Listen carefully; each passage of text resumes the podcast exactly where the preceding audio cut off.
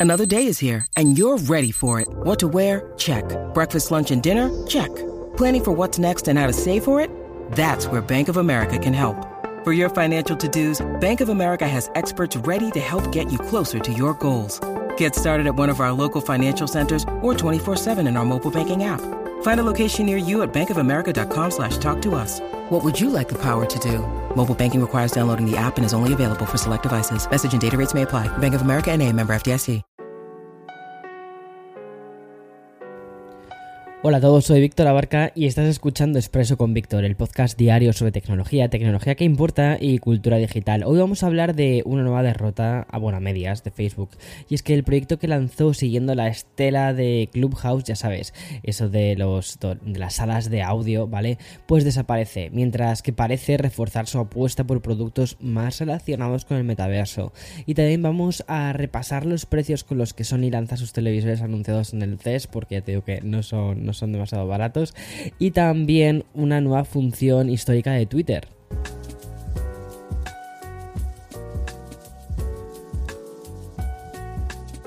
La apuesta total que está haciendo Mark Zuckerberg por el metaverso es, más que real.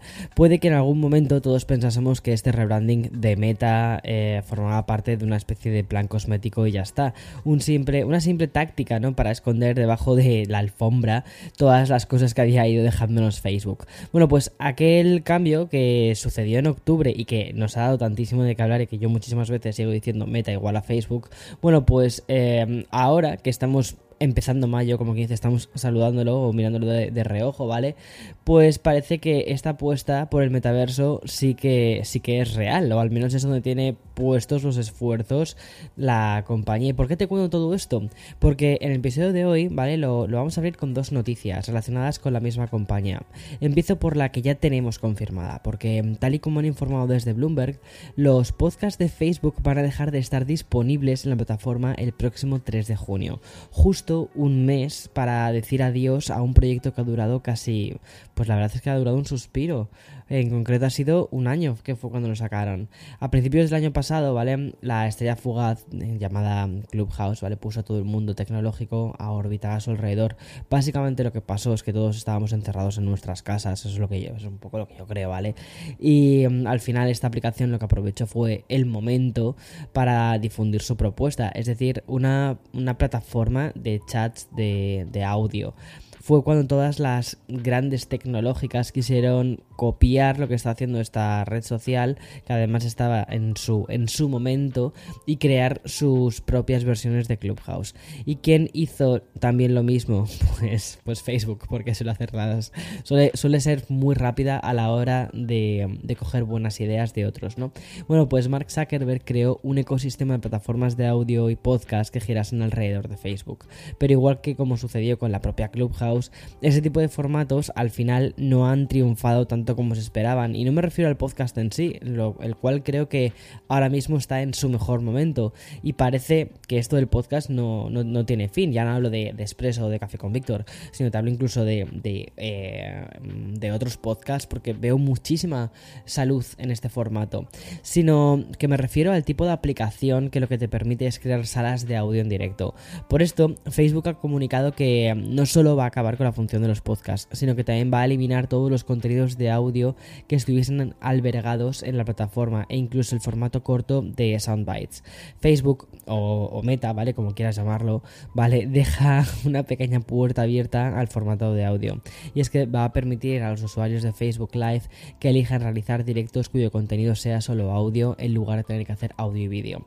Y como te decía antes, las pistas que indican el camino de Meta y Zuckerberg son cada vez más evidentes, porque mientras que la compañía confirmaba a Bloomberg que iba a dejar morir, no iba, no que dejase morir, sino que de hecho se iba a cargar su tímido proyecto de, audio podcast, los rumores sobre gadgets relacionados con la realidad virtual están yendo en aumento.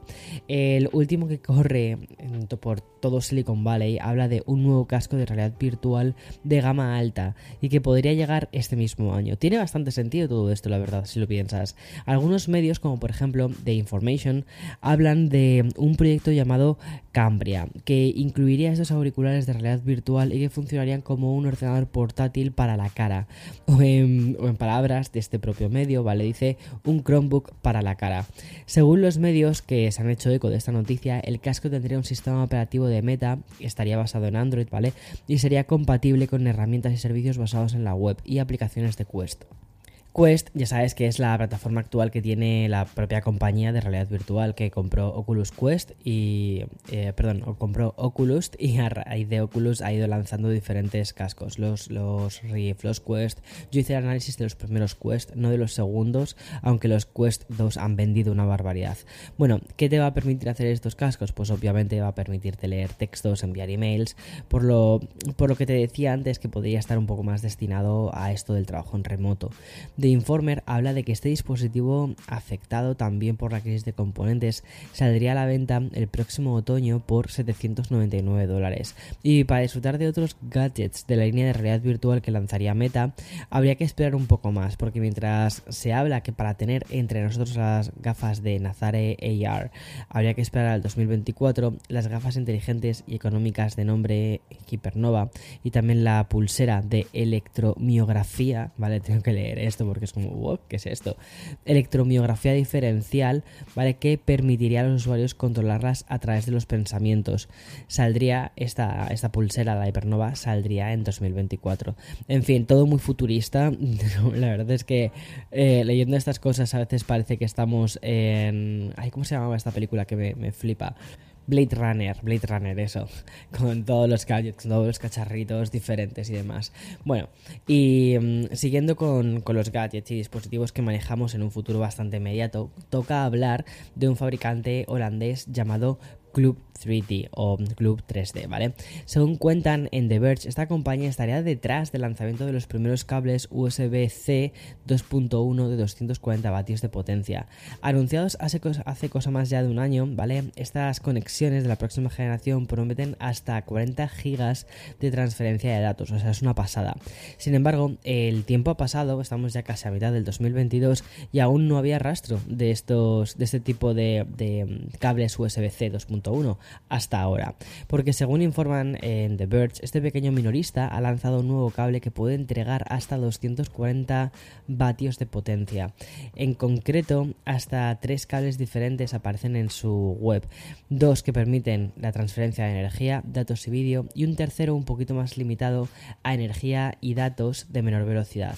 Vale la pena recordar que los cables USB actuales ofrecen un suministro de energía de 100 vatios, cuando estos cables de 240 40 vatios en del mercado, deberían cambiar la manera que tenemos de cargar los dispositivos tan diferentes como ordenadores portátiles, monitores o incluso también videoconsolas. Creo que estamos ahora mismo, o sea, creo que el USB-C ha abierto la puerta a, un tipo de tecnología que, mm, que bueno, pues que está, eh, que, busca la unificación, ¿no? Entre lo que es eso, la carga, la transmisión, ya sea de datos fotos, lo que sea, hasta incluso vídeo en 4K. Eso pues mola. Mola que tengamos menos cables, que con un mismo cable podamos hacer muchas cosas diferentes. Eso sería lo ideal. Bien, y voy a hacer una pequeña pausa, pasamos al sponsor y continuamos con más. When you need mealtime inspiration, it's worth shopping Kroger, where you'll find over 30,000 mouthwatering choices that excite your inner foodie. And no matter what tasty choice you make, you'll enjoy our everyday low prices, plus extra ways to save, like digital coupons worth over $600 each week. You can also save up to $1 off per gallon at the pump with fuel points. More savings and more inspiring flavors make shopping Kroger worth it every time. Kroger, fresh for everyone. Fuel restrictions apply. Ayer tuvimos un expreso muy enfocado a la parte empresarial de la industria tecnológica. Bueno, pues hoy vamos a poder saborear un episodio totalmente pegado a los lanzamientos, a los gadgets y a los dispositivos. Por ejemplo, para celebrar que Sony por fin ha anunciado los precios y la disponibilidad de su nueva línea Bravia XR 2022. Me estoy refiriendo a los televisores que presentó durante el CES celebrado en Las Vegas a comienzos de este mismo año. Una gama de televisores 4K y 8K que incluye unos modelos mini LED y LCD básicos de la, de la serie Z. Los modelos pertenecientes a la serie Z95K, es decir, a los modelos mini LED, que es un tipo de tecnología muy interesante que estamos viendo sobre todo en muchísimos ordenadores de Apple, el, pues el, los nuevos Mac, ¿no? También los iPad tienen mini LED. Y bueno, pues los modelos mini LED de esta serie Master de 75 pulgadas saldrán por, atención, ¿vale? Agárrate, 75 pulgadas por 6.999 dólares, vamos, 7.000. Y por su parte, la versión de 85 pulgadas se queda a un solo centavo de los 10.000 dólares, o sea, 10.000.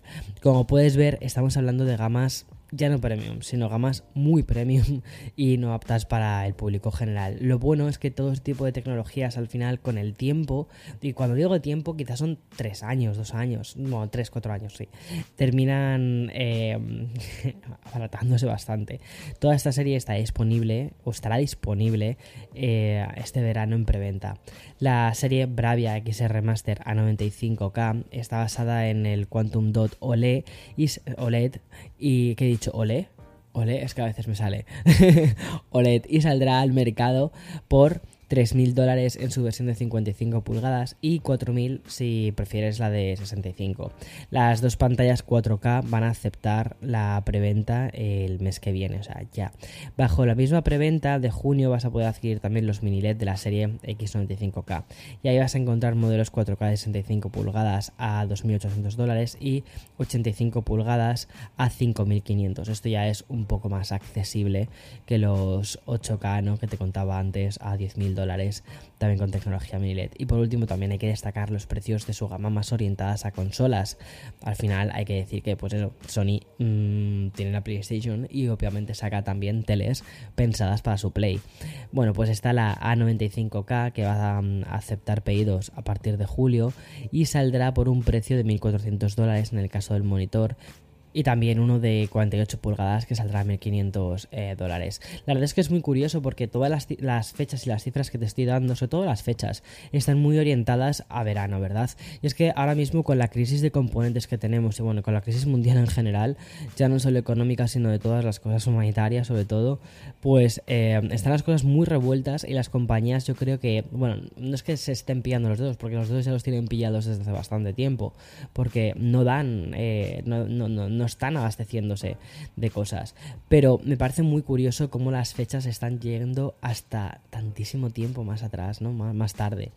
Bueno, y ya como última noticia de este episodio de martes, quiero irme a Twitter, pero tranquilo, tranquila, no es para hablarte de Elon Musk de nuevo. O sea, por fin un poquito de descanso, por favor. Ya suficiente tuvimos ayer con verlo en el Met, que no, que no, que me parece genial y me parece fantástico. No sé si has visto eh, la, la gala del Met, me parece muy guay. O sea, esto es algo que suelo comentar con mis amigos de a ver quién ha sido el mejor, eh, el mejor o la mejor vestida y el peor y la peor vestida. Es como hacemos así ese, ese ranking.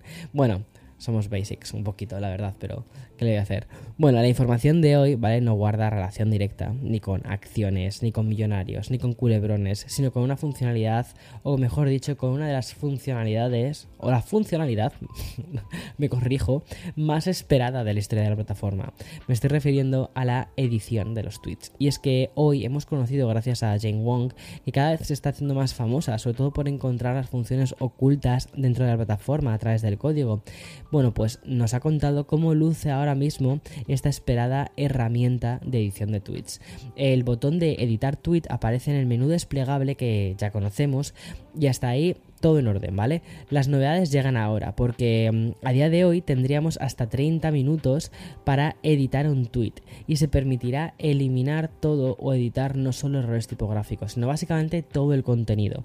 Y respecto a la pequeña huella digital que dejarían nuestras acciones, bueno, pues se confirma que la, que la pantalla de historial de edición aparecerá junto a un botón que se llama mm, que se llamará editado, ¿vale? Y al hacer clic en este botoncito de editado, ¿vale? Vamos a ver todas las versiones anteriores a la publicación de, este tweet, es decir, todas las correcciones que hemos hecho en, este tweet. Es parecido, creo que, creo que YouTube tiene algo parecido en la parte de comentarios. En fin, hasta aquí este episodio de martes 3 de mayo del 2022.